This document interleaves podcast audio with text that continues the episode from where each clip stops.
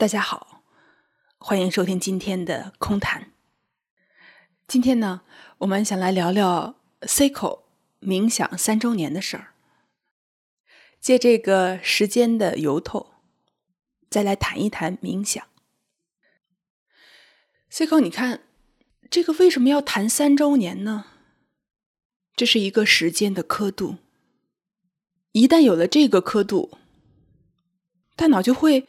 自动的联想、比较、衡量，哎，三周年长啊，短啊？哦，Cico 三周年是这个状态，哦，我三周年的时候会是什么样的状态？是不是也有一个应该是的画面？那为什么要谈这个三周年这件事情呢？其实这个时间就是个由头，而是用这样一个由头再来。谈到一个话题：冥想和生活的关系。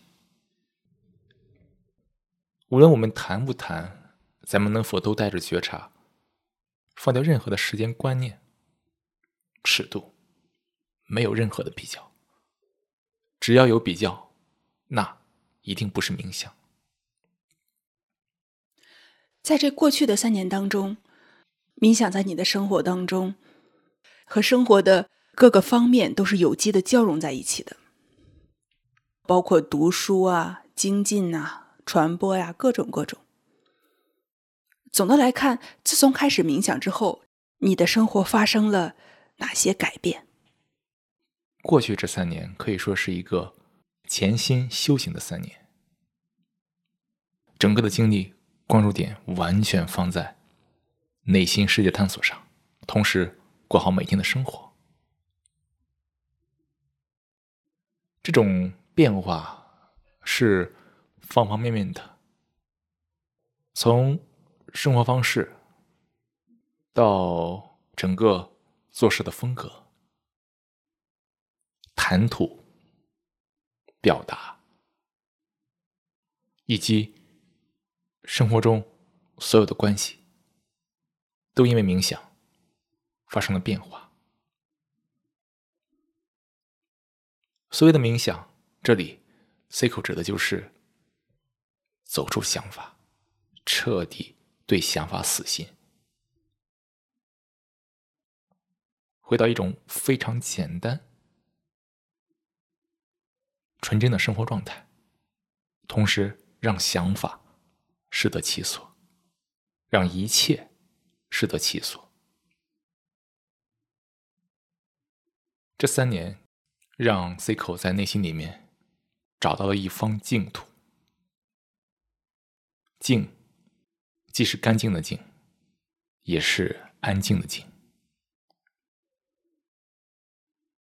C 口过去十年、二十年，也探索了很多不同的领域、不同的学科。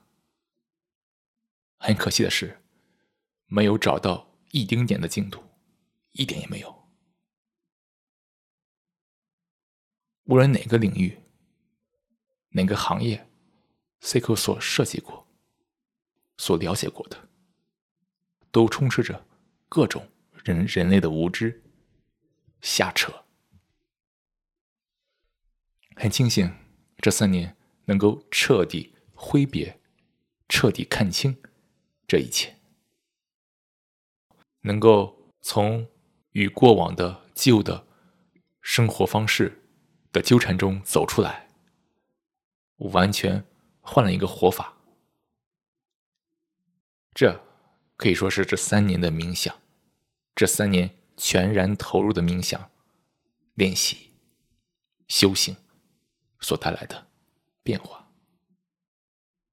在过去的三年当中，你的冥想的经历其实可以说是勇猛、精进的。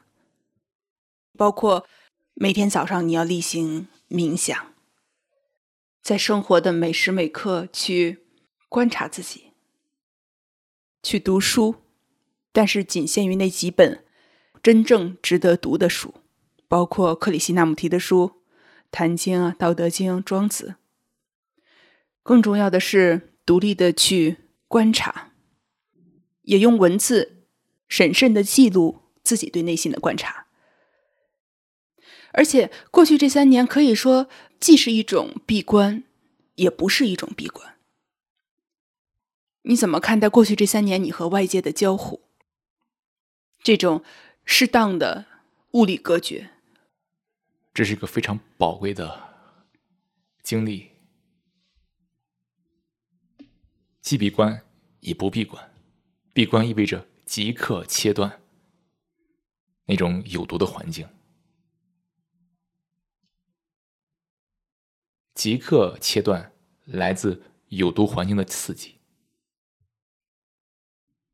为什么不敢离开那里？不敢切断？是不是还有各种的欲望？若这些看不到，这么说，这么跟自己说，完全是自我欺骗。不是通过冥想，人才会有明智的行动，而是明智的行动本身就是冥想的开始。果断切断这种极为有毒的环境。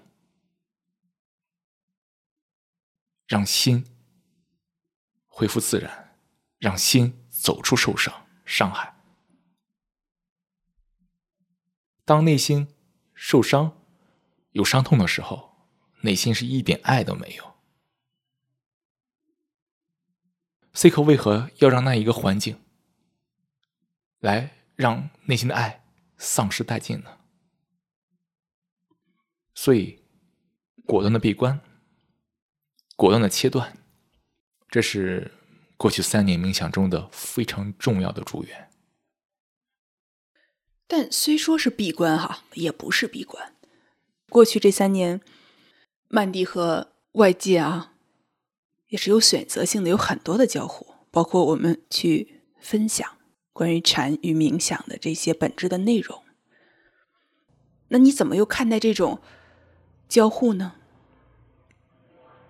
闭关不是什么都不来往，闭关不是把自己锁在家里面，猫在家里，那不是闭关。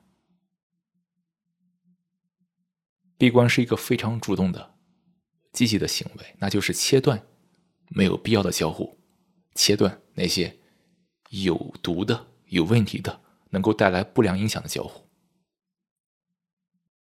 人。始终处在一个动态的变化中，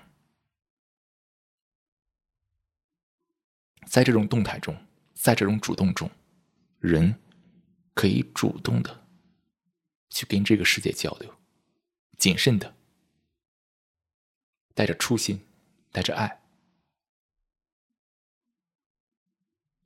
当 C 口感受到这些能量的积累，这些能量没有通过自我的内耗。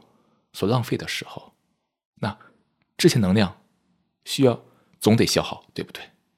人活着吃饱了饭，那就得消耗能量，所以能量就流向了曼迪乌斯。通过曼迪乌斯，能够跟很多人共同的交流、探索，共同的发现内心的真相，跟一帮人。一起探索，一起成长。嗯，刚才我们谈到说既闭关也不闭关，不知道刚才的这些话会不会在某些朋友心中又唤起了画面和欲望？可能那个自我又会说：“哦，我也想闭关，但是我还要工作。”当内心升起了这样的想法，C 口你会有什么样的回应呢？闭关不是说什么也不干，然后在家里面，那个是种形式而已，请不要把那个画面跟“闭关”这两个字联系起来。闭关不是封闭，闭关不是逃避，闭关是主动切断不良的交互，主动离开不良的环境。这意味着内心果断。不纠缠，同时内心依然是充满了行动。闭关是一个人积极主动的做出重大明智的改变，而且这个过程当中一直在行动，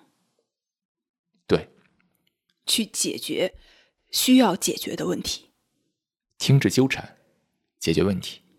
所以这里我们都要警惕，我们用了“闭关”这个词哈，但是我们立马就要去纠正这个词带来的那些幻象和画面，要警觉这些东西。